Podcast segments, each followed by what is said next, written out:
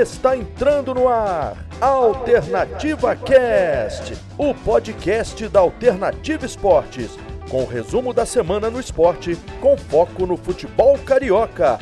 Alternativa Cast, a partir de agora, na sua Alternativa Esportes. Fala rapaziada que nos acompanha aqui pela Alternativa Esportes, está entrando no ar a edição de número 43 do nosso Alternativa Cast mais um episódio aqui do nosso podcast, sempre debatendo, claro, os principais assuntos da semana no futebol brasileiro. Eu sou o Luca Garcia, vou estar apresentando o programa para vocês mais uma vez e hoje ao meu lado o nosso querido operador, comentarista, repórter multifuncional Daniel Henrique e também Rodrigão Calvino voltando para mais uma participação essencial aqui nos nossos comentários.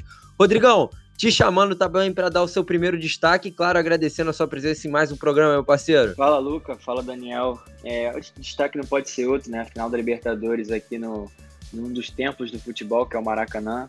A final não foi tão bonita assim, né? O futebol jogado não foi tão bonito assim, mas só pelo, só pelo ambiente de estar jogando uma final da Libertadores aqui no Rio, no, no Maracanã, já é algo extraordinário.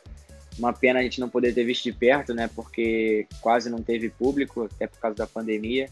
Mas é um marco na história do futebol, né? É um episódio muito importante para as duas equipes, né? O Palmeiras conseguiu sair campeão, mas o Santos fez uma ótima campanha e não tem que abaixar a cabeça mesmo com o resultado adverso, não. Pois é, lembrando que a partida terminou em 1 a 0 gol do Breno Lopes.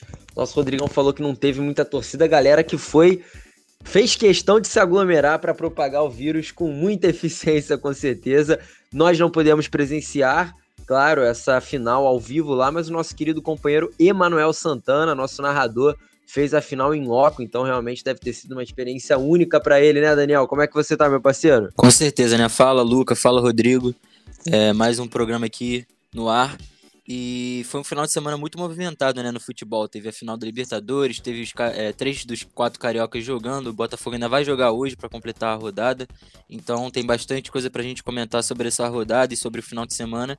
E a gente vai nessa, nessa pegada aí nesse episódio de hoje. Pois é, rapaziada. Como todo mundo já deu a deixa, eu vou continuar com esse assunto que a gente já começou aqui, nossa primeira pauta final da Libertadores. Libertadores 2020 acabando em 2021 por conta desse calendário maluco. O jogo que foi no sábado, Palmeiras e Santos, o clássico das saudades, se enfrentaram no Maracanã às 5 horas da tarde em um jogo rodeado de expectativas, né, pessoal? Lembrando que as duas equipes fizeram as melhores campanhas da competição.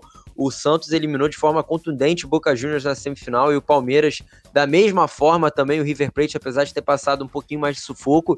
Então era uma final muito esperada. Dois jogadores que eram vistos como as grandes expectativas para a final. Eram eles Marinho pelo lado do Santos e o Rony pelo lado do Palmeiras. E nenhum dos dois, a verdade é que nenhum dos dois conseguiu jogar, porque o jogo foi muito ruim. Se a gente for analisar os 90 minutos, né, mais que 90 minutos, né, porque a gente teve vários minutos de acréscimos, o jogo foi bem ruim, né? Tava parecendo bastante uma pelada, né? Bola para cá, bola para lá os cruzamentos completamente sem objetividade, as duas equipes muito tensas.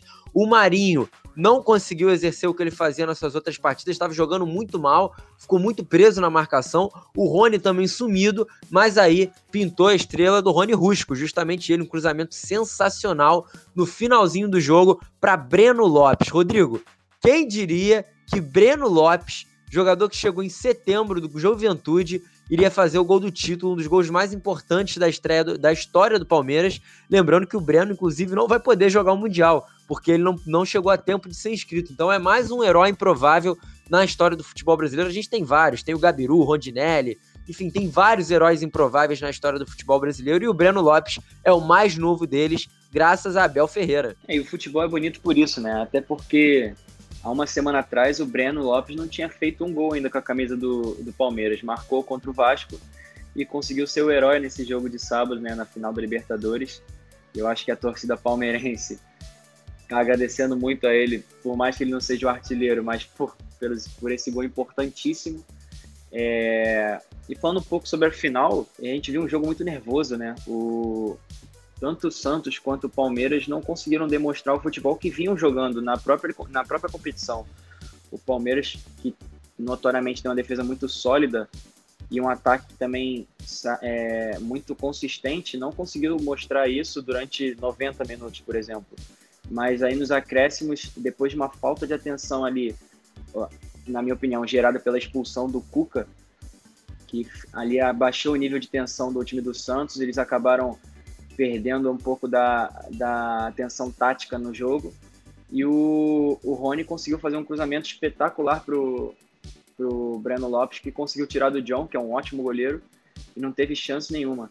É, e naquela altura do jogo não tinha muito o que fazer, né? Era se ó, quem marcasse ali, com certeza sairia campeão. E foi o que aconteceu. Pois é, lembrando que, como o nosso Rodrigão comentou, o Cuca que chegou a ser expulso da partida, né? Eu achei bem justa a expulsão dele. Eu achei bem emblemática a ida dele pra torcida. Acho que se o Santos tivesse ganhado, ia ser muito legal, né? O Cuca ali na torcida com a galera Santista. Apesar de, claro, a gente, mais uma vez, reiterar que essa aglomeração não é o momento de acontecer por conta da pandemia mas acabou acontecendo e o Palmeiras acabou levando esse título. Daniel, você concorda com o Rodrigo quando o Rodrigo fala que o jogo ficou muito preso? Que as duas equipes elas estavam meio que travadas para jogar, né? Tanto, tanto o Santos, que era ao longo da Libertadores, talvez um time mais ofensivo, podemos dizer. Mas o Palmeiras, que tem uma defesa muito bem compacta, não estava também conseguindo sair, né, cara? A gente percebeu até o Rafael Veiga estava numa tarde muito pouco inspirada. Os jogadores que geralmente costumam dar aquelas arrancadas, aqueles contra-ataques rápidos do Palmeiras, estavam tendo uma dificuldade tremenda e o gramado estava um tapete. Dessa vez, o gramado do Maracanã não atrapalhou. A verdade é que o Palmeiras agora chega para disputar um Mundial e vai ter que bater de frente, talvez, com o Bayern de Munique. Aí eu já queria adiantar as expectativas e saber de você, Daniel. Você acha que dá, cara? E para o Santos? Agora tem que voltar todas as suas pretensões para o Campeonato Brasileiro. Lembrando que o Santos agora está em 11 lugar tem que conseguir somar mais pontos para conseguir pegar essa pré-Libertadores, porque senão vai ser um final de temporada muito melancólico para o time do Cuca. É, Luca, começando pelo, pelo jogo, né, em si, eu concordo, era uma, uma partida que tinha expectativa muito alta, até porque, como você bem disse no início do programa, eram as duas equipes com as melhores campanhas, é, chegaram na, na final com seus méritos, é, com futebol bem apresentado em campo, então a expectativa era muito alta para um jogo bom, ainda mais se tratando de um jogo no Maracanã, com um gramado muito bom também. A Comembol conseguiu dar um trato muito bom nesse gramado, coisa que o Flamengo não, não vinha conseguindo fazer é, com um gramado em toda, toda essa, esse último ano de 2020. Então estava realmente um tapete, a atmosfera até como vocês falaram também, tinha torcida, né? A gente lamenta que tinha torcida ainda mais aglomerada daquele jeito, mas ele, os jogadores ainda tiveram a, essa vantagem de ter o calor ali de alguns torcedores. É, uma atmosfera realmente estava tava legal para ter um bom jogo de futebol, mas foi isso, né? As, as equipes se respeitando bastante, às vezes com medo de se exporem demais, ainda mais por se tratar de uma final única, né? Então, o que acontecesse naqueles, naqueles 90 minutos ia ser o, o que decidi, decidiria esse título, e foi o que aconteceu. Então, é, muito, muito poucas oportunidades, é, chances reais de gol durante 90 minutos. É, o Santos, quando chegava, quando tinha oportunidade, é, esbarrava no, no, Ever, no Everton fazendo boas defesas. O John também teve boas intervenções é, se, se adiantando para interceptar alguns cruzamentos é, fechados na área do Santos. Então é, foram bo boas atuações das defesas e dos goleiros. E ali no, no, numa estrela do, do Abel Ferreira de ter colocado o Breno Lopes na partida. E também na estrela do Rony, que foi talvez o principal jogador do Palmeiras nessa, nessa Libertadores, conseguindo fazer esse belo cruzamento e botando na cabeça do Breno Lopes, que também tirou muito bem, fez, fez um cabeceio de manual, é, tirando do goleiro sem chances para o John pegar e decidindo esse título lá para os acréscimos. E parece que tá virando moda, né? Agora na, na, Libertadores tem que ser decidido já nos acréscimos do segundo tempo. Mas também falando agora sobre o Mundial, é, a equipe do Palmeiras já se preparando para fazer essa viagem lá para o Catar. E com certeza vai ser muito difícil, né? Porque é, logo na semifinal já vai pegar um time. Provavelmente vai pegar um time forte. Eu acredito que seja o Tigres do, do, do México. Então já é um, já é um teste muito forte as equipes, as equipes mexicanas é, fazem jogo duro sempre que jogam contra brasileiros. A gente lembra que os mexicanos participavam da Libertadores há, há alguns anos atrás e sempre traziam dificuldades para os times brasileiros. Então o Palmeiras já vai ter uma pedrada logo no, na semifinal e passando para enfrentar o Bayern, provavelmente o Bayern de Munique. É, mais uma pedrada, né? O Bayern de Munique talvez seja o melhor time do mundo no momento. É, com certeza é, né? É, é só ver essa última Champions League, o jeito que jogou, o jeito que ganhou de seus adversários. É, goleada em cima do Barcelona, jogando muito bem, tendo o melhor jogador do mundo é, no seu elenco, o Lewandowski. Então, é, não vai ter vida fácil, então vai ser um jogo muito duro contra o Bayern de Munique. O favoritismo com certeza é do time europeu, mas quem sabe o, o Palmeiras não, não tem uma tática, é, não prepare uma tática boa para esse jogo e consiga surpreender e sair com esse título mundial. E para fechar, o Santos com certeza agora vai ter que correr atrás do prejuízo, né? Porque é, acabou deixando um pouco de lado o brasileiro, é, vem de algumas derrotas seguidas no campeonato, mas tem bastante times ali é, para essa última vaga da, da, Libertadores. Se a gente for ver, o, o Palmeiras e o Grêmio são os, os times que estão fechando o G7, então provavelmente vai ter mais uma vaga ali aberta é, para o oitavo lugar entrar na, na pré-Libertadores, porque o Palmeiras e o Grêmio estão disputando essa final da Copa do Brasil. Então, Atlético Paranaense, Ceará, Corinthians, Santos, Atlético Goianiense, Bragantino, tá todo mundo ali com 45, 44 pontos, então todas essas equipes têm ainda a chance de, de pegar essa última vaga e para o Santos não é diferente, vai ter que correr atrás do prejuízo agora no Campeonato Brasileiro. Pois é, a gente consegue aqui, como bem disse Daniel, analisando essa tabela, é, no caso do Santos, tem Santos, Corinthians, Ceará e Atlético Paranaense com 45 pontos. O Atlético Goianiense também, que é o time atrás do Santos, tem 45 pontos. O Bragantino, que está em 13º, tem 44. Então é todo mundo coladinho, tentando aproximar ali do G7. G7 esse que conta com o Fluminense. A gente já já vai falar do Fluminense. Lembrando que o Mundial de Clube já começa nessa semana, né? O, como bem disse o Daniel, o Palmeiras podendo enfrentar no domingo às 3 horas da tarde o Tigres ou o Sam. Posso estar errado o nome do time, mas eu acredito que seja Tigres ou Sam. O Bayern de Munique certamente vai chegar na final desse campeonato. Rapaziada, já passando para nossa próxima pauta, lembrando que você, nosso web ouvinte que ainda não viu as imagens do nosso querido Emanuel Santana, Emanuel Santana, narrador aqui da Alternativa Esporte, ele que esteve presente na final, como a gente disse no início do programa, esteve em loco, fez toda a cobertura lá com muitas imagens legais, muitas imagens inéditas. Então cola lá nas nossas redes sociais, no Instagram da Alternativa Esporte, que você vai ver as fotos, os vídeos, tudo muito legal. Material bem maneiro produzido pelo nosso querido companheiro Emanuel Santana. Galera, já passando para o próximo assunto, Rodrigão. Falar de Vasco, né, cara? 0 a 0 contra o Bahia, mais uma vez em que o Vasco surpreende, só que dessa vez de forma negativa, porque o Vasco parece que está jogando jogo grande e nos jogos que são contra os times do confronto direto, o Vasco parece que dá aquela amarelada, né, Rodrigo? O que, que acontece, cara? É, não é mais uma cano dependência, porque agora quando voltou, quando voltou o Benítez, a gente percebe que o Vasco fica mais refém do Benítez do que do Cano, né, cara? Exatamente isso que você falou. Eu, a gente vê o Vasco muito pobre na criação. Caso o Benítez não vá bem na partida, o sistema ofensivo do Vasco é muito nulo. E ficou fácil para a equipe do Bahia anular o Vasco no, no jogo de, de domingo. É, o Benítez não fez uma boa partida e, e, o Cano foi muito pouco acionado. Tudo bem que teve alguns lances pontuais que, assim, a arbitragem também não facilitou, ou erros individuais na hora de finalizar a, a jogada atrapalharam a equipe, mas no geral foi um jogo bem pobre do Vasco, muito nervoso também. A gente viu as duas equipes com nível de tensão muito alto, é, faltas desde o início do jogo, é, faltas duras desde o início do jogo. E até por ser um jogo de né, nem seis pontos, esse jogo aí valia uns 12 pontos. É, ninguém queria perder. E, e, muito disso foi visto porque eles estavam jogando claramente no, no, no, erro do adversário. E até por isso foi uma partida pobre. É, você, não, você não querendo sair tanto, não querendo se expor tanto, você acaba fazendo, produzindo pouco.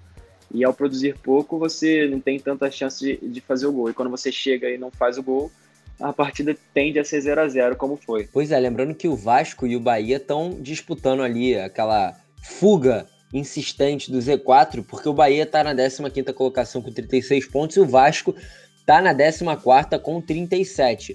Então, né, Daniel, um empate é, justamente contra um time ali dessa parte de baixo chega a ser visto até como uma derrota, né, assim, em termos de, de compensação para o resto do campeonato, porque, por exemplo, o esporte perdeu para o Flamengo, a gente vai falar disso mais, mais, mais à frente aqui do nosso programa. O Fortaleza perdeu para o Atlético Mineiro. O Goiás perdeu para o Fluminense, o Curitiba empatou com o Grêmio. Então todos os times ali da parte de baixo da tabela tropeçaram nessa rodada. E o Vasco, que tinha a oportunidade de dar uma alongada, claro, era um jogo fora de casa, a gente sabe como jogos fora de casa são complicados, mas o Vasco tinha a oportunidade de chegar a 38, 39, 40 pontos. E com 40 pontos, 4 pontinhos a mais que o Bahia, faltando 5 rodadas, claro que vai enfrentar o Flamengo no próximo jogo, mas já ia pelo menos conseguir uma gordurinha aí para é, já tentar deixar para trás esse, esse pesadelo do Z4. E mais uma vez contra um time inferior, eu acredito que o Bahia hoje seja inferior ao Vasco. Mais uma vez o Vasco não consegue vencer. Ainda contou com a expulsão do Leandro Castan, né? Um, um chute ali meio que sem querer na cara do goleirão do Bahia, do Douglas, que ele ficou completamente destruído ali na cara, teve que levar ponto. E o Vasco ainda reclamou de um lance polêmico do Gregory, que teria dado um chute também no Benítez, poderia ter sido expulso, não foi. Então foi um jogo, como o Rodrigo disse, um jogo muito tenso e um jogo com muito pouco futebol, né? Talvez a única, o único ponto positivo para se tirar do Vasco é a defesa, né, cara? Porque a defesa do Vasco tem bons nomes. O Leandro Castan, por mais que, você, que tenha sido expulso, é um cara que é um líder em campo, é um bom jogador. E aí o Vasco ainda conta com o Ricardo Graça e o Marcelo Alves, né, cara, que vem se mostrando ao longo da temporada uma boa opção que o Vasco conseguiu tirar lá do Madureira. Novamente foi muito seguro ali atrás, conseguiu aguentar o tranco principalmente após a expulsão do, do Castan. É isso, Luca, Rodrigo. Foi aquele, tipo, aquele típico jogo, perdão, de, de equipes que estão ali bus é, buscando essa fuga do, do rebaixamento, né? Um, um, medo de se exporem demais, de se jogarem muito para ataque e deixarem muito espaço atrás. Então foi um jogo muito truncado, muito nervoso. Os jogadores do Vasco também muito irritados com a arbitragem. Isso deixou o jogo um pouco bastante picotado por questões de falta. Então é, não foi um jogo com grandes chances. Vocês resumiram muito bem já a partida. É, pouquíssimas chances para os dois lados. E, e isso fez um, com que o jogo não fosse tão bom. O Benítez é, não aparecendo muito bem também é, durante a partida. principalmente por conta das últimas partidas que a gente viu do Vasco a gente viu contra o Atlético Mineiro e contra o Palmeiras que quando ele vai bem, automaticamente o time tem ido bem junto com ele. E não foi o que aconteceu na partida de, de domingo. O Benítez foi um pouco apagado, é, não conseguiu fazer com que o, o, time do Vasco rodasse, não conseguiu orquestrar esse meio para o ataque do Vasco, tanto que a bola chegou muito pouco é, no, no centroavante, o Cano recebendo pouquíssimas bolas durante a partida. É, e a gente sabe que quando ele recebe, ele tem a chance de finalizar e a chance dele fazer gol quando ele finaliza é muito grande, porque ele é um atacante que desperdiça muito é, poucas oportunidades. Então, o, faltou um pouco do Benítez nessa partida para que o Vasco conseguisse pelo menos sair com uma, uma vitória contra um time que está disputando ali as mesmas pretensões no campeonato, que é sair da, dessa, zona, dessa zona da confusão, como gosta o Luxemburgo de falar. E era um jogo que o Vasco precisava ganhar, que ganhando esse jogo ele abriria ali chegaria aos 39 pontos, abriria 4 pontos da zona de rebaixamento e ficaria ali com um pouquinho mais de folga, até porque o Bahia e o Sport, que também estão disputando essa vaga junto com o Fortaleza, estão é, com a pontuação mais próxima do Z4 do que o Vasco. Então é um, é um resultado que não é de todo ruim, mas poderia ser melhor, é, ainda mais se tratando desse confronto direto. O Bahia não é um time que, que vem apresentando um bom futebol nesse Campeonato Brasileiro já tem um tempo já. Então o Vasco perdeu essa, essa chance de dar aquela distanciada e tentar é, até mesmo brigar por uma vaga ali na Sul-Americana, né? Pois é, eu acho que o resultado, assim, pro Vasco, ele pena bastante, porque a sequência do Vasco não é uma sequência simples, né? Porque vai pegar agora o, o Flamengo na 34ª rodada, né? E aí depois já vai ter um confronto direto novamente com Fortaleza. Depois do Fortaleza vai enfrentar o Internacional na 36ª rodada, se eu não me engano, exatamente, o Internacional. Na 37 o Vasco enfrenta o Corinthians na Neoquímica e fecha o campeonato jogando contra o Goiás. Talvez esse seja o jogo mais tranquilo, porque provavelmente o Goiás já vai estar rebaixado. Rodrigo, é, analisando principalmente essa tabela do Vasco, esses jogos complicadíssimos do Vasco. A gente sabe que o Luxemburgo é um cara muito esperto, né? Um cara que faz muitas matemáticas, ele sempre fala de somar pontos e, e tudo mais. Qual, qual, quais os confrontos que você acha que o Vasco deve focar para tentar, com certeza, sair com a vitória? Porque, claro, por exemplo, o Vasco pode sair com a vitória em todos os jogos, sem dúvida nenhuma. Mas os confrontos contra Flamengo e Internacional são confrontos mais complicados, concorda? Sim, sim, eu concordo plenamente. Eu acho que se o Luxemburgo pudesse escolher pelo menos duas partidas para ele ganhar, eu não tenho dúvida de que essas partidas seriam contra Flamengo e Fortaleza.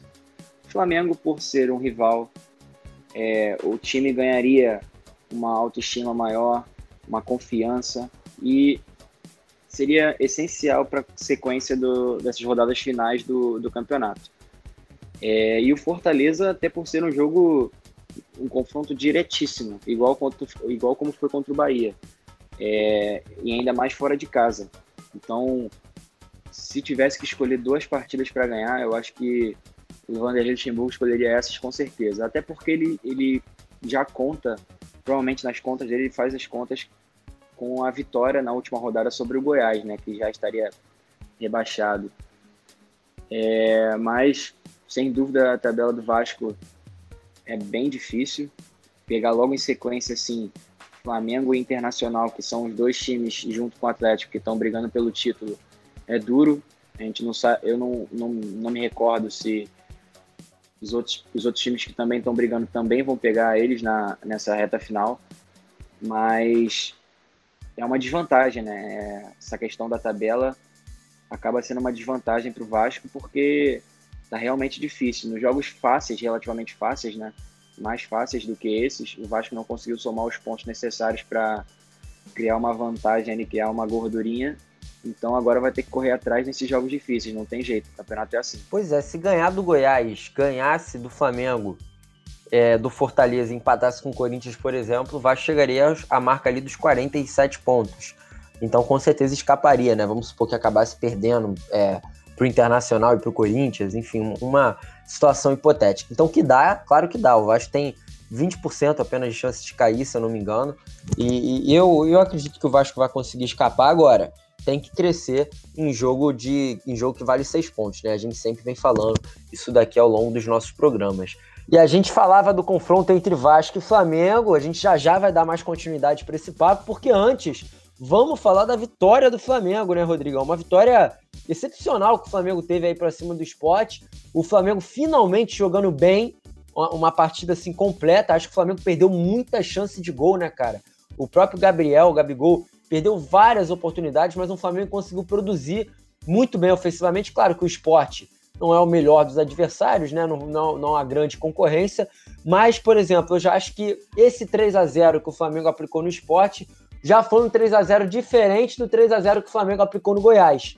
Contra o Goiás, eu acho que foi um, um placar um pouco falso para a produção que o Flamengo teve em campo. Contra o esporte, não. O Flamengo produziu muito bem, teve um início de jogo avassalador, Igualmente foi a segunda etapa contra o Grêmio. Então a gente já começa a perceber um padrão aplicado nesse time do Flamengo. as mudanças que o Rogério fez durante ao longo da partida, né, as saídas do Gerson e do Diego Alves lesionados, o PP entrou muito bem no jogo, participativo, o Neneca pouco trabalhou. Agora a gente percebe um meio-campo do Flamengo evoluindo muito, né, Rodrigo? O Diego mais uma vez fez uma ótima partida e eu acho que a gente tem que aplaudir esse jogador. Como eu disse, é um cara que vai fazer 36 anos, é um cara que está jogando muita bola. Se encontrou ali como segundo volante o Gerson. Jogou muito. O Gerson jogou muito na primeira etapa. O Everton Ribeiro e a Rascaeta foram bem. O Everton Ribeiro, novamente, né? Conseguindo ganhar mais confiança. Acho que o golzinho que ele meteu contra o Grêmio deu confiança para ele, ainda deu uma assistência para o Pedro. E a gente percebe um Pedro Matador que entra poucos minutos e marca mais uma vez. E um Gabriel que, por mais que perca muitas chances, mas muitas chances, é um cara que faz muita diferença no time do Flamengo. Ele se movimenta demais, isso prejudica muito os adversários. Eu tenho um dado aqui muito interessante: o Gabigol participou diretamente de 90 gols em 97 jogos pelo Flamengo. São 66 gols e 24 assistências. Então, assim, números realmente impressionantes do Gabriel, fora o sistema defensivo se encontrando ali com Gustavo Henrique Arão. Quem diria, após levar um gol bobíssimo contra o Grêmio, Contra o esporte eles já pareciam estar mais seguros. E o Arão, que foi muito bem em campo, né, cara? O Arão que não sofreu dribles, não levou amarelos, cometeu em média menos de uma falta, acertou 94% dos passes, acertou 19 de 25 bolas longas e não cometeu, cometeu erros defensivos. Então é um time do Flamengo que está chegando à sua melhor fase, mas talvez seja tarde demais, né, Rodrigo? Olha, é, essa parte do tarde demais a gente não consegue, não cons eu pelo menos não consigo falar ainda. Eu acho que tudo é questão de como, como o time vai jogar, né? Porque o Flamengo ainda tem o um confronto direto, se eu não me engano, contra o Internacional. É, e podendo torcer apenas por um tropeço do Inter. É, e eu acho que isso pode acontecer, até porque o Campeonato Brasileiro é muito equilibrado. Por mais que o Inter venha de nove vitórias seguidas, é algo que pode acontecer. A gente sempre espera que vá acontecer algum tropeço. Mas falando um pouco sobre a partida em si, o Flamengo foi muito consistente, né? Todos os, todos os, os meio campo, o, o meio de campo, o ataque e a defesa foram, foram bem, todos os setores foram bem da partida. É, é aquilo que eu vinha falando no, no último podcast que eu participei. O Flamengo ganhava os jogos na individualidade. Nesse último jogo, o Flamengo ganhou como um coletivo. O coletivo do Flamengo foi muito bem nesse último jogo. É, a gente consegue destacar a, as boas partidas individuais, mas também consegue destacar o time jogando. A gente viu o, o Diego e o Gerson muito bem juntos. A gente vê o, o Everton Ribeiro começando a ficar à vontade novamente. O, o Gabigol já decisivo aos três minutos do primeiro tempo. A gente vê também o, o a importância que o Bruno Henrique tem para o Flamengo para desafogar ali pela esquerda, porque é um, um jogador extremamente importante. É, e o ponto, o ponto negativo fica pela talvez nova lesão do Diego Alves, né? Que já vinha de uma sequência de lesões, não vem conseguindo ter sequência de jogos, mas que, assim, na minha opinião, tem um substituto de nível razoável, que é o Neneca. É jovem ainda, tem suas falhas, mas é tem um altíssimo potencial e, na minha opinião, o Flamengo está bem servido nessa posição. É, a zaga com Arão e Gustavo Henrique se encontrou porque eu vejo o Gustavo Henrique muito mais confiante do que estava antes. Aí a gente vê, a gente também tem que dar méritos ao Rogério Ceni por isso. É, até porque ele que vem insistindo com o Gustavo Henrique, mas não era, não era, uma, não era uma opção minha se caso isso acontecesse. Eu não, se eu pudesse estar é, escalando o Flamengo, eu jamais daria essa sequência ao Gustavo Henrique, até, pela, até pelo mau campeonato que ele vinha fazendo. Mas vem dando certo, a gente tem que dar, o, tem que dar os créditos, créditos disso pro, pro Rogério Senna. É, mas fora isso, foi uma partida muito boa. Tudo bem que o esporte é um time frágil, mas assim, o Flamengo vinha tendo dificuldades até com times frágeis e não teve nesse último jogo. É, pois é, o Flamengo, que como o Rodrigo disse, né, Daniel, apesar de estar se encontrando aí talvez na sua melhor fase no Campeonato Brasileiro, claro que teve aquela derrota para o Atlético Paranaense, mas se a gente for pegar os últimos jogos, o Flamengo vem, vem apresentando uma crescente, principalmente daquele, desde aquele jogo do Goiás, porque o Flamengo ganhou é, do Goiás, ganhou do Palmeiras, perdeu para o Atlético Paranaense, ganhou do Grêmio e agora ganhou de novo do esporte. Então, uma boa sequência que o Flamengo está emplacando. É, eu concordo plenamente com o Rodrigo. Eu jamais escalaria o Gustavo Henrique. Acontece que ele está indo bem. Acredito, obviamente, que quando o Rodrigo Caio voltar, eu acho.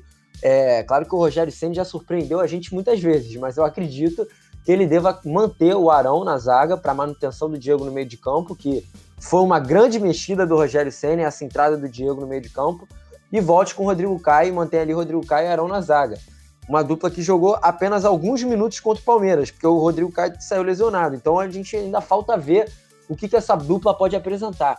Agora, Daniel, visto que o Flamengo tem esses confrontos decisivos contra o Vasco, Internacional, São Paulo, o Flamengo ainda pega Bragantino, Corinthians, então são cinco jogos muito difíceis que o Flamengo vai ter.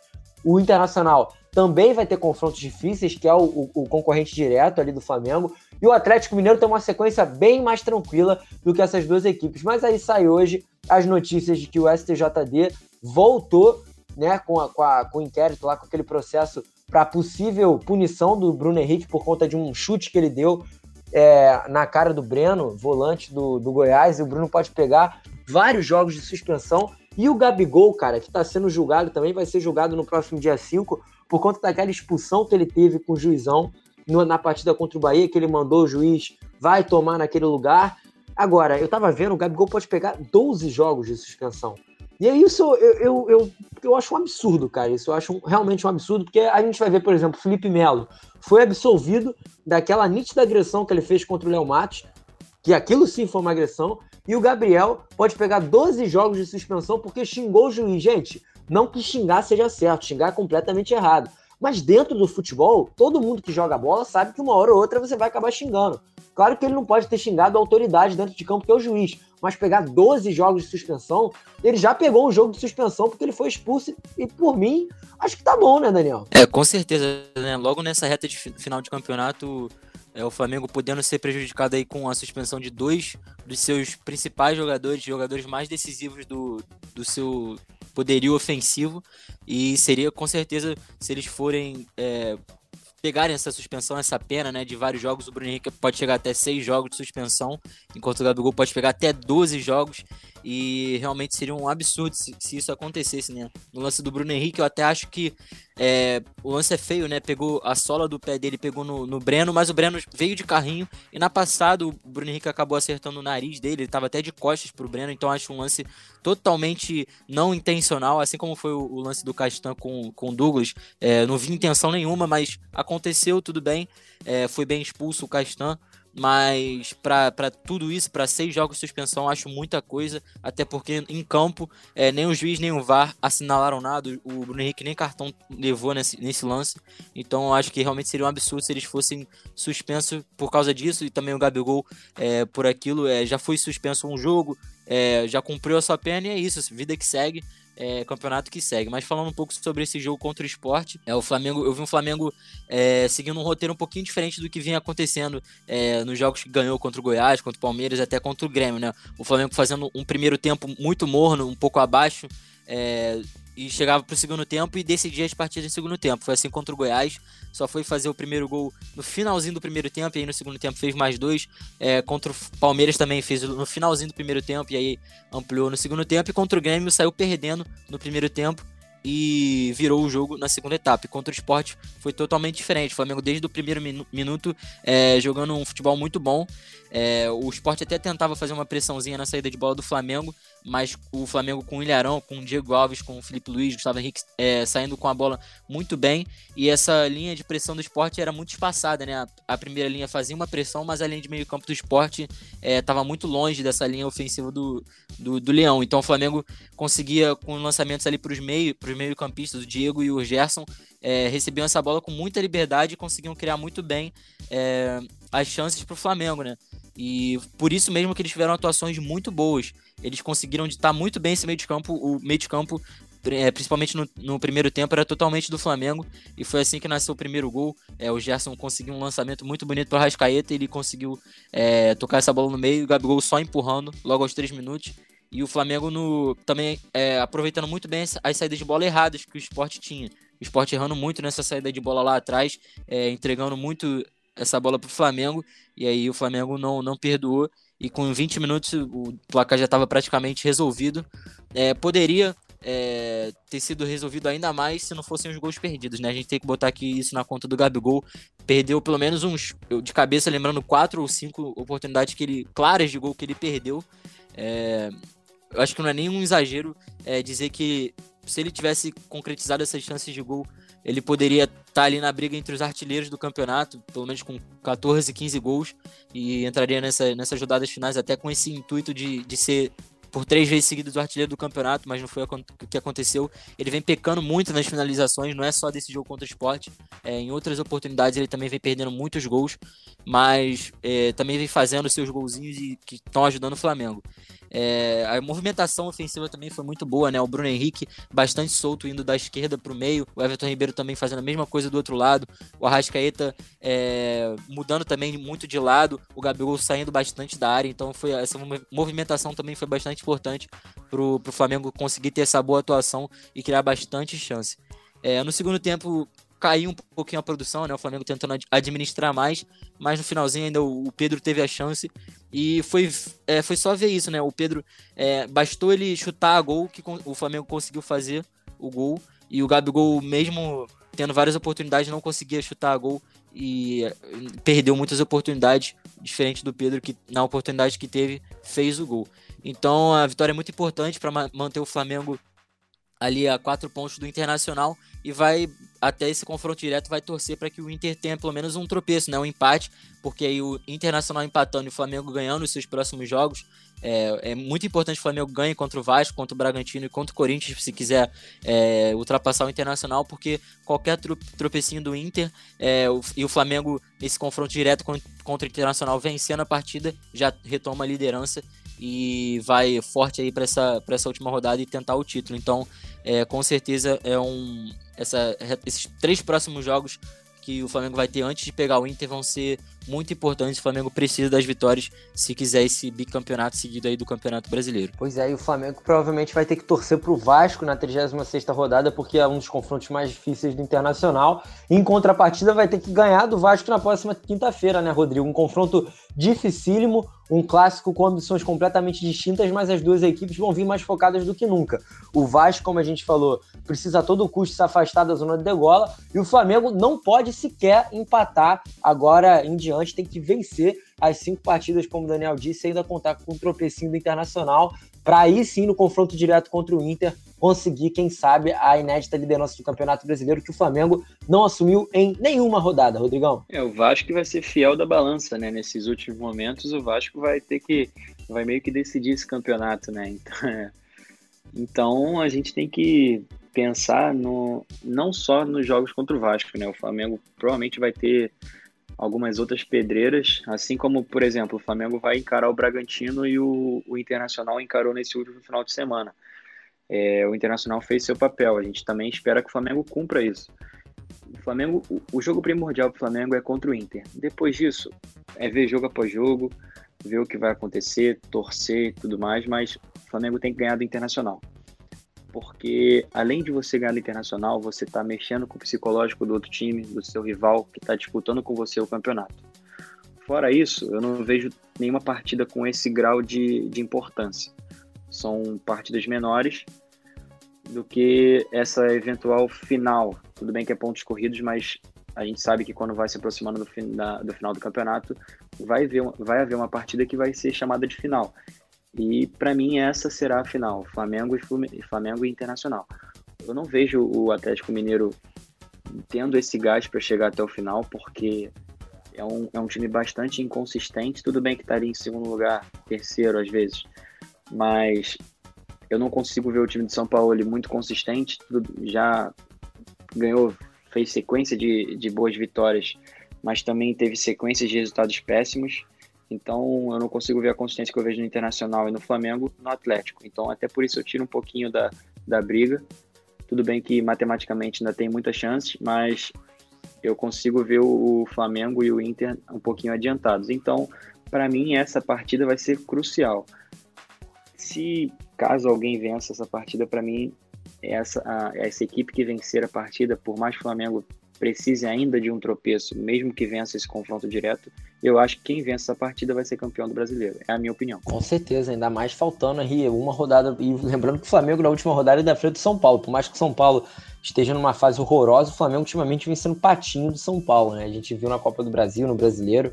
Enfim, uma sequência bem complicada aí para o Flamengo, para o Vasco também, que a gente vinha falando do Vasco, e para o Internacional também para o Atlético Mineiro, nem tanto. As ambições do Campeonato Brasileiro suas peculiaridades, como a gente disse, um campeonato muito maluco, em que todo time está disputando por alguma coisa. Tinha tempo que a gente não via uma, um equilíbrio tão grande, até nas pontuações, né? Rapaziada, já passando para o nosso próximo assunto, após debater aqui tudo de Vasco da Gama, vamos falar de fusão, rapaziada. O Fluminense que conseguiu uma vitória contundente aí para cima do Goiás quem diria, né, Daniel Henrique? A gente falava tanto do Fluminense no início do programa, no início do, dos nossos podcasts, falando que era um time muito irregular.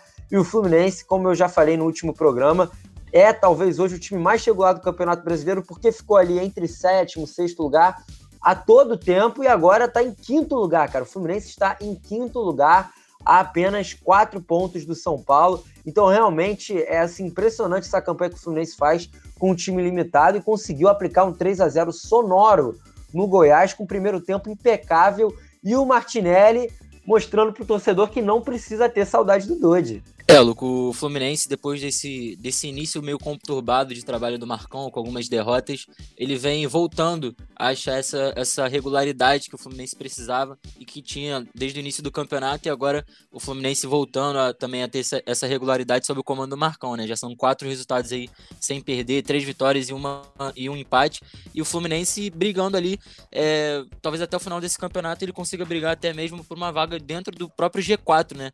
Até porque o São Paulo tá, tá tropeçando bastante, vai mudar, mudou de técnico, né? O Fernando Diniz foi demitido.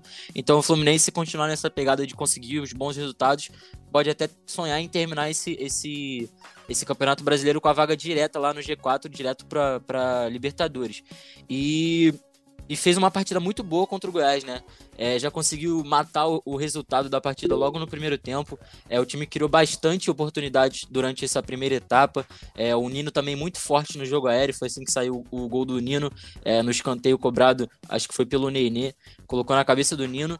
E falando em Nino, né? Nino e, e Lucas Claro, eles foram, foram jogadores que estão formando ali uma dupla de zaga muito sólida é, para a equipe do Fluminense. O Fluminense é, vem sofrendo poucos gols é, nessas últimas partidas. Talvez o, o, único jogo que tenha destoado um pouco é, essa pegada de não tomar muitos gols tenha sido contra o Curitiba, que o, o time empatou em 3 a 3 mas se pegar o, o recorte aí dos últimos quatro jogos, o Fluminense vem tomando poucos gols. Então, mais uma vez contra o Goiás, é, o, Fluminense tendo a sua zaga bastante sólida, mas dá, dá para botar aí também um pouco na conta do Goiás, né? Que é um time que está criando muito pouco também é, nas últimas partidas que jogou. O Goiás não oferece tanto, tanto perigo assim para seus adversários, mas não, não é de tirar os méritos da, da, do sistema defensivo do Fluminense. O meio de campo também bastante solto, o Hudson, Martinelli indo bastante à frente, como você falou. É, o Nenê também voltando a jogar o bom futebol, voltando ao time titular. A gente falou até aqui é, alguns programas atrás, não lembro se foi o último ou alguns outros atrás, que o Nenê e o Martinelli estavam precisando voltar para esse, esse, time titular. É, o Martinelli dando um bom ritmo para esse meio de campo, o Nenê também conseguindo é, ser esse cara que organiza o time do Fluminense, o que vinha faltando né, nas, nas partidas em que o Fluminense não estava conseguindo bons resultados. E a gente falou é, é, especificamente também do Martinelli, que ele merecia essa, essa titularidade e foi coroado aí também com dois gols, contou com um pouco de sorte, a bola desviando aqui, desviando ali, mas o que vale são, é, é a bola na rede e ele conseguiu fazer isso por duas vezes. Também na, lá na frente o Luiz Henrique, é, ele com pouca participação propriamente ofensiva nas, na construção e nas finalizações de jogadas, mas ele foi algo que eu comentei, eu acho que até no jogo contra o Curitiba, se eu não me engano, agora não me lembro de cabeça, é, apesar dele não ser tão incisivo lá na frente, ele tem uma, um papel de recomposição, de, de roubada de bola é, do time adversário muito importante. Ele consegue, ele sendo esse jogador mais veloz, mais, até mais novo, ele consegue fazer essa, essa função de ir e voltar, ir e voltar. Então ele está fazendo essa função muito bem, apesar de lá na frente ainda tá devendo um pouquinho. É, assim como o Luca, o Luca teve algumas oportunidades, o Fred também teve algumas oportunidades, e o Fluminense só não saiu com um resultado ainda maior já no primeiro tempo porque desperdiçou essas boas oportunidades, o Tadeu fazendo também algumas boas defesas.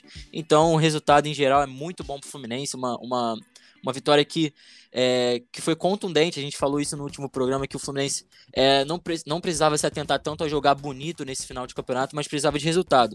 Nessa, nessa última partida, além de conseguir o resultado, conseguiu também jogar um bom futebol, um futebol bonito e que agradou, com certeza agradou muito aos torcedores e conseguiu é, se firmar ali de vez entre os postulantes para essa Libertadores. Rodrigo, até o Egídio jogou bem, né, cara? A gente tá, tá, tá, fica até abismado com essa partida que o Fluminense fez, porque até o Egídio fez uma boa partida. O garoto Martinelli foi muito feliz, ele marcou um golaço, né? O segundo gol ali, como o Daniel disse, ele contou com sorte, mas também é pô, muito, muito maneiro, um garoto de 19 anos fazer os dois primeiros gols, né, na sua carreira logo em um, em um jogo de cara assim e ainda contou com o Nenê numa ataque inspirada, né? O Nenê quase que marcou um golaço no meio de campo. Agora, ainda falta alguma coisa de pontaria, né, Rodrigo? A gente percebeu o Fred, o próprio Luca, perderam muitos gols, né? A partida poderia ter sido melhor para o Fluminense, com mais gols. Claro, no próximo confronto, o Fusão vai enfrentar o Bahia, que é um time que está numa fase tão fragilizada quanto o Goiás. Claro que defensivamente o Goiás é bem pior do que o Bahia. Eu acho que a defesa do Fluminense, né, Rodrigo? Como bem disse o Daniel, não vai ser um problema para enfrentar os atacantes do Bahia, porque o Lucas Claro e o Nino estão numa fase excepcional, os dois estão jogando muita bola. Então fica, fica aquela dúvida ainda se o Fluminense vai conseguir um bom resultado como foi contra o Goiás na partida contra o Bahia pelo ataque, pela produção ofensiva. Porque, como o Dani disse, você que é um cara que entende muito de tática também pode reiterar isso, né, Rodrigo? O Luiz Henrique e o Luca estão jogando mais pela recomposição do que propriamente pela sua função ofensiva. Talvez o John Kennedy, o Michel Araújo poderiam ser jogadores que possam produzir mais no ataque do que esses dois. Olha, Luca, eu concordo com o que você e o Daniel disse, disseram, né, na verdade. Mas eu, eu particularmente não acho que o Marcão vai mudar, até porque vem de um resultado muito bom e vai jogar uma partida fora de casa. É, jogando uma partida fora de casa, a tendência é que ele segure um pouquinho mais. E até pela parte tática que o Luiz Henrique que o Luca vem fazendo de recomposição, eu acho que fica uma boa escolha para jogar lá, lá, lá, contra o Bahia. É, por mais que a gente queira ver sempre os times para frente e tudo mais, e a gente entende que o, que o, Fluminense não vai conseguir propor todo o jogo. O Fluminense não é um time que se impõe todo o jogo. O Fluminense é um time consistente, é um time competitivo. Não é time para dominar todos os jogos. E vem fazendo isso muito bem. É, até por isso está tá, no, tá brigando pela vaga na Libertadores. E assim como a gente já vinha falando, a, o grande destaque do Fluminense é a defesa. O Lucas Claro vem fazendo uma, um campeonato excepcional, está na minha seleção do campeonato. O Calegari é um dos melhores laterais direitos do campeonato. O Egídio vem fazendo boas partidas depois, do, depois da queda do Danilo Barcelos. A gente sempre falou que o Egídio estava em má fase e tudo mais, e o Egídio nunca foi um mau jogador. Só que a gente viu uma displicência no, Egídio, a gente viu uma certa displicência, que hoje eu não consigo ver mais. A gente vê em certos pontos, mas não na partida inteira igual era antigamente. E o, o Nino é um, é um ótimo jogador, é jogador de seleção brasileira sub-23, é, que ao lado do Lucas Claro vem, vem fazendo uma zaga segura. E se juntar isso a um ataque produtivo, que o Fluminense não, não vinha sendo tão produtivo e não vinha sendo tão eficiente mas quando é, é um time muito competitivo e por isso está na posição que está. É, o Nenê, que fez uma boa partida depois de muito tempo, é, não vinha jogando bem, até por isso não estava não tava, não tava sendo titular. Jogou muito bem. Tudo bem que o, Goiás é um time frágil, mas o Fluminense soube matar a partida logo. É um, o Goiás é frágil, mas ganhou do Santos na Vila Belmiro, por exemplo.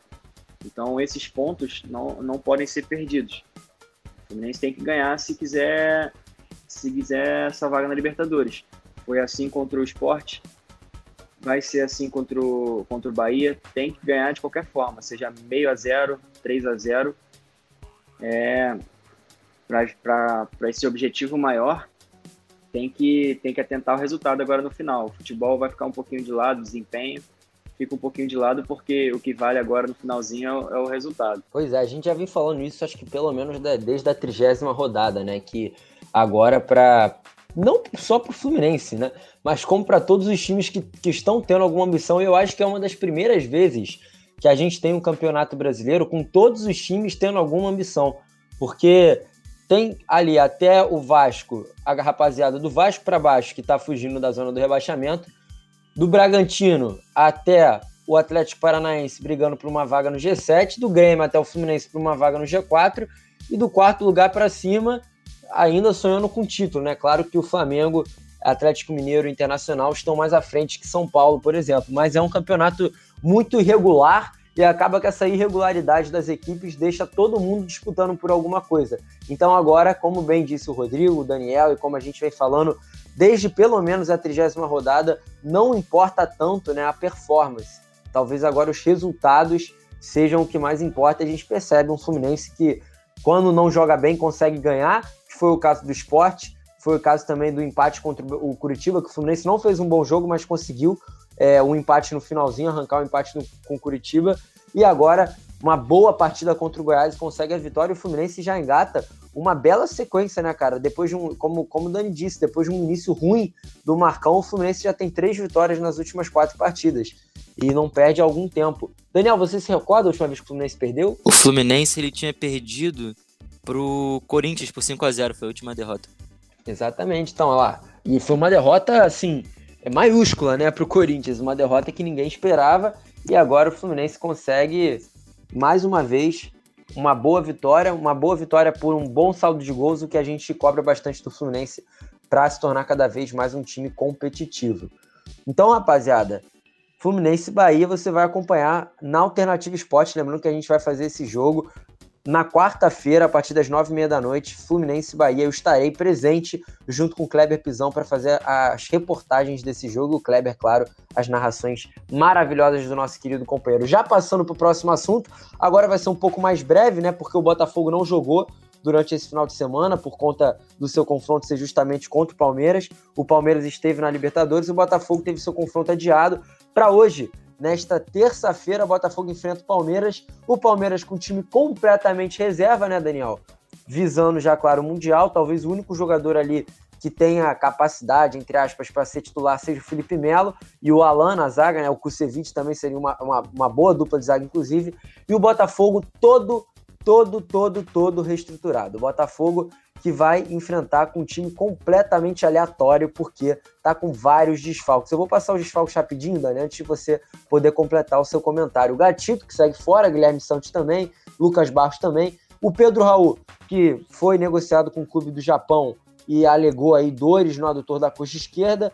O Bruno Nazário também está com dor muscular aí. Enio Lecários, Marcelo Benevenuto, Matheus Babi e Juan afastados por atraso, além do Vitor Luiz e do Angulo, que não podem jogar por pertencerem também ao Palmeiras. Então é um Botafogo desfiguradíssimo que vai botar os garotos da base para jogar. Cezinha, Matheus Nascimento, Rafael Navarro, Romildo, enfim. É o Botafogo já caminhando para a segunda divisão, né, Daniel? É, agora o Botafogo vai praticamente só completar a tabela, né? E é uma pena que que esses jogadores da base tenham que subir nesse momento tão, tão ruim, né, para para fazerem essa transição da, da base para o profissional. É um momento de desespero do Botafogo, porque é, praticamente não tem ninguém para jogar, então vai ter que recorrer para a base. E os moleques entrando nesse, nessa, nesse momento muito ruim para a história do clube do, do, do, Botafogo. Então, não é, acho que não era a transição que eles esperavam, que o clube esperava mas no, no, desespero eles vão ter que jogar.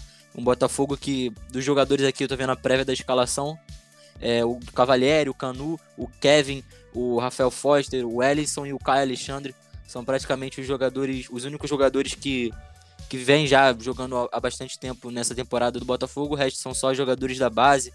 É, com pouca rodagem, com pouco tempo em campo profissional, profissional. Então o Botafogo acho que entra mesmo só para só para cumprir tabela. Infelizmente, o Botafogo é, já está moralmente rebaixado há bastante tempo. E o Palmeiras, mesmo vindo com, com um time totalmente reserva, é um time muito superior ao, que o Botafogo vai, vai a campo, né? Tem Felipe Melo, tem Lucas Lima, tem o próprio Breno Lopes, que fez o gol do título, tem Mike, tem o Alan, o, o Kusevich, o próprio Jailson, goleiro também. Então é um time muito superior ao Botafogo e sem fazer muita força, provavelmente o Palmeiras é, vai conseguir ganhar com muita tranquilidade do Botafogo, infelizmente, né? Porque, como a gente já vem dizendo agora, o que o Botafogo, o que resta ao Botafogo é pensar na sua reestruturação financeira, é, futebolística, esportiva, né? Em geral, o Botafogo precisa dessa reestruturação até para na próxima temporada não acontecer algo pior do que já aconteceu é, durante toda essa temporada. Pois é, e o Botafogo estava analisando aqui a tabela da Série B, por exemplo, o Botafogo somou menos pontos do que o Oeste, que é o último colocado da Série B que terminou com 29 pontos. O Botafogo ainda tem 23, lembrando que ainda faltam 5 rodadas. Vai pegar o Palmeiras, vai pegar o São Paulo ainda. É... São Paulo, perdão, não, não vai pegar o São Paulo. Eu, eu vou conferir aqui a tabela logo menos, mas, Rodrigo, analisando os fatos que estão acontecendo dentro do Botafogo, a displicência dos jogadores por chegarem atrasados. Eu acho que essa reformulação no elenco que o Eduardo Frilan, novo gerente de futebol do Botafogo, está falando, vai ser maior do que a gente está pensando, né, cara? Eu tô achando que vai ser uma reformulação geral mesmo. Acho que vai sair todo mundo e talvez chegar uma nova rapaziada, porque Marcelo Benevenuto, que era visto como um dos líderes do elenco, Matheus Babi, que era visto como uma das promessas aí que o Botafogo poderia sonhar em vender futuramente por um bom valor ou então trazer mais frutos para o Botafogo, chegando atrasado, é muito triste, né, cara? Logo nessa situação em que o Botafogo está e ainda boatos dos jogadores indo nas baladas aqui do Rio de Janeiro, durante essa fase que o Botafogo está, não que não que o jogador não possa se divertir, né? Mas no momento que está, ainda chegar atrasado eu acho que é, que é muita displicência, cara. Olha, essa reformulação é, além de, além de necessária, ela mostra que o clube, o jogador tem que ter respeito com o clube, né? É, por mais que o Botafogo não esteja na melhor das situações, o jogador tem que ser profissional, é, cumprir o seu contrato, chegar nos horários que, que são marcados. É, a gente sabe que, o, que os jogadores têm que curtir, têm sua vida pessoal, mas a gente entende também que a gente está numa pandemia. É, o normal é não ir para essas baladas, para essas festas. E no caso, se eles estão sendo flagrados, é só um somatório de como o, o cenário do Botafogo está caótico, né? Isso tudo reflete dentro de campo. A gente já vê o Botafogo entregue, já vê já vê o Botafogo pensando no, no que vai ser daqui para frente, porque não tem o que fazer. A gente já vem batendo nessa tecla faz um, faz um tempo no podcast que o Botafogo não pensa mais nesse campeonato. O Botafogo já pensa no próximo ano, na próxima temporada. É, e isso é fundamental. Agora é aproveitar os jogadores da base, ver quem desse elenco vai conseguir ficar para ano que vem. Eu acho que talvez um, um, uma renovação com o Diego Cavalieri, que também que mostra que é muito muito comprometido com o clube, ou então com o Vitor Luiz, que também nunca se escondeu acho que seriam necessárias, mas de resto eu não, não acho que tem alguém para ficar. Talvez o Caio Alexandre, mas acho que dificilmente o Botafogo vai conseguir segurar ele, porque é ótimo jogador. É, entre os jogadores do Botafogo é o único que eu consigo destacar assim que vai conseguir ficar na Série A com certeza. Mas de resto, é, o Botafogo vai ter que começar tudo do zero. É jogador da base, achados na Série B ou então em campeonatos inferiores e o departamento de futebol vai ter que se virar até para conseguir botar o Botafogo de novo na Série A no, na, sem, ser essa, sem, sem ser na próxima, na outra temporada, né? Porque é um desafio enorme. Vi, é, a gente já tem o exemplo do Cruzeiro, que time grande quando cai não é, certa a, não é certo o retorno. Então é trabalho duro e e para tentar conseguir reverter essa situação. Eu acho que além de toda essa situação que o Botafogo está vivendo, o contexto e a forma como o Botafogo está caindo, também vai prejudicar muito para a montagem do elenco, né, Daniel? Último, último comentário aqui acerca do Botafogo. O Botafogo vai enfrentar ainda Esporte, Goiás, São Paulo, Ceará e o Palmeiras. São os últimos cinco jogos do Botafogo. Só que, olha isso, olha essa sequência. Vamos supor que o Botafogo consiga somar um pontinho contra o Esporte, um pontinho contra o Goiás, vai acabar o campeonato com 25 pontos. 25 pontos, pessoal, em 38 jogos é muita pouca coisa. Muita pouca coisa. E aí a forma que o Botafogo vai estar tá caindo, como um time completamente derrotado no campeonato, um time que não conseguiu é, mostrar reação em momento algum, um time que os jogadores estão chegando atrasados, bastidores do clube completamente abalados, dívidas atrás de dívidas. Então a forma, essa forma toda que o Botafogo está caindo para a segunda divisão, vai complicar, né, Daniel? Até para essa montagem do elenco, porque, por exemplo, o Cruzeiro que caiu ano passado, né? Caiu na última temporada. O Cruzeiro vive um momento de bastidores horroroso. Talvez tão ruim quanto o Botafogo. Só não chega a ser tão pior por conta das questões de dívida, que o Botafogo consegue ter mais dívida ainda que o Cruzeiro. O Botafogo é o time que mais deve no Brasil. Agora, a, a forma que o Cruzeiro caiu em 17 lugar foi uma forma um pouco mais branda, com um time razoavelmente bem. Claro que teve toda uma reformulação também, mas a gente viu Rafael Sobis, que era jogador de Série A, indo para o Cruzeiro. William Potker, jogador de Série A, indo para o Cruzeiro. O Cáceres, que ficou toda a Série A lá com o Cruzeiro, indo para o Cruzeiro também, continuando no Cruzeiro. Então a gente percebeu, o Manuel, Fábio, o time do Cruzeiro ainda mantém uma base. Agora o Botafogo vai sair todo mundo. Eu quero ver quem que vai chegar, né, Daniel? Porque eu, eu acho muito difícil, cara, algum jogador da Série A querer descer para a Série B para jogar para o Botafogo. Então foi isso que o Rodrigo falou. O Botafogo vai ter que pincelar a peça ali na Série B, pegar rapaziada até de Série C, talvez, porque assim, acho muito difícil hoje em dia, com o cenário do Botafogo, com o contexto que o Botafogo está inserido, alguém com a plena e espontânea vontade de querer jogar no Botafogo para disputar uma segunda divisão. É, Luke, foi o que você falou, né? A forma que o Botafogo tá caindo para a segunda divisão é muito forte, né? Eu não tenho aqui a lista completa de dos, rebaixa, dos rebaixados com menos pontos, com menos aproveitamento, mas que eu me lembro de cabeça, é, vendo aqui também, deu uma conferida, em 2007, quando a América de Natal caiu, ele caiu com 17 pontos, é, nos 38 jogos e apenas 4 vitórias. E a gente olha para a tabela desse ano, quantas, quantas vitórias o Botafogo tem? 4 vitórias. Tem um pouco mais de pontos por causa dos empates. Que o Botafogo era um time que empatava muito naquele início de campeonato, a gente até brincava com isso, mas a, a situação foi se perdendo. E o Botafogo hoje tem o mesmo número de vitórias do que o pior, pior rebaixado teve é, lá em 2007, né? O América de Natal foi o pior rebaixado aí da, da, da história da, da era dos pontos corridos. E é até complicado porque a gente pensa no que, que o Botafogo vai ter que fazer para a próxima temporada, quem que vai quem que vai querer é, pegar esse Botafogo, jogar nesse Botafogo é, totalmente desestruturado. O Botafogo realmente vai ter que apresentar um, apresentar um projeto de mudança para os jogadores que ele quer contratar. É, um projeto que realmente vá fazer alguma mudança no Botafogo e os jogadores que chegarem ao clube vão, vão ter que ter bastante coragem para enfrentar toda essa situação. E com certeza o Botafogo, assim como o Cruzeiro fez muito essa temporada, é, vai ter que recorrer a muitos jogadores da base também. Então acho que mais, vai ser mais ou menos esse o caminho que o Botafogo vai ter que levar é, nessa próxima temporada, até porque do, dos jogadores, como vocês bem falaram também, dos jogadores desse elenco, é, os que vão cons conseguir serem mantidos é, nesse elenco, com certeza vão ser pouquíssimos, né? Pois é, a situação muito melancólica do Botafogo fica até chato da gente ficar falando isso, né? Dá... Eu, eu, eu sinceramente não gosto, acho muito ruim quando times desse tamanho chegam numa fase tão, tão triste da sua história. Rapaziada, chegamos ao fim do nosso podcast. Mais um episódio concluído com muito êxito, com muitos comentários e análises dos nossos queridos Daniel Henrique Rodrigo Calvino. Rodrigão, vou ficar contigo, cara, para te dar mais uma vez agradecendo a sua participação. Aproveita aí o seu resto de dia, vi que tu está viajando. Curte bastante esse sol danado, meu parceiro. Valeu, Luca. Valeu, Daniel. Tô viajando sim, mas a gente sempre tem que prestigiar aqui o Alternativa Cash. Eu vim gravar acordei cedo aqui, mesmo viajando, então agora eu vou curtir um pouquinho. É, espero que vocês também curtam o dia de vocês e tenham uma ótima semana, porque agora é só semana que vem. Valeu, rapaziada. Só lazer, nosso Rodrigo Calvino. Valeu, meu parceiro. Dani, até a próxima, meu companheiro. Muito obrigado por mais uma vez estar aqui conosco e, claro, muito obrigado pela sua operação também nos bastidores aqui da Alternativa Esporte. Valeu, Luca. Valeu, Rodrigo. Sempre prazer estar aqui é, para gravar e conversar sobre futebol com vocês. E esperar que essa rodada aí seja boa, né? A rodada já começa na quarta-feira, amanhã.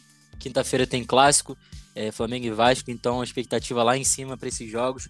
E que na semana que. Na sexta-feira, né? Com a nossa equipe aqui, o João Pedro e o Renato vão vir junto com você para debater tudo isso e com certeza vamos fazer um, mais um grande programa. É isso, valeu, até a próxima. A boa foi dada aí, lembrando que sexta-feira então eu volto com o nosso querido companheiro João Pedro Ramalho, Renato Chimenez para muito mais debates aqui futebolísticos e lembrando também você, nosso web ouvinte, pode acompanhar na Alternativa Esporte toda a rodada do Campeonato Brasileiro que a gente vai transmitir com muito carinho e com muita categoria de sempre para você, nosso web ouvinte. E até sexta-feira, rapaziada. Valeu! Você ouviu mais um episódio do Alternativa Cast. Apresentação de Luca Garcia, participação de João Pedro Ramalho, Renato Ximenes e Daniel Henrique, que também faz a edição. Para ouvir todos os programas, busque Alternativa Cast no seu agregador de podcasts. Até a semana que vem!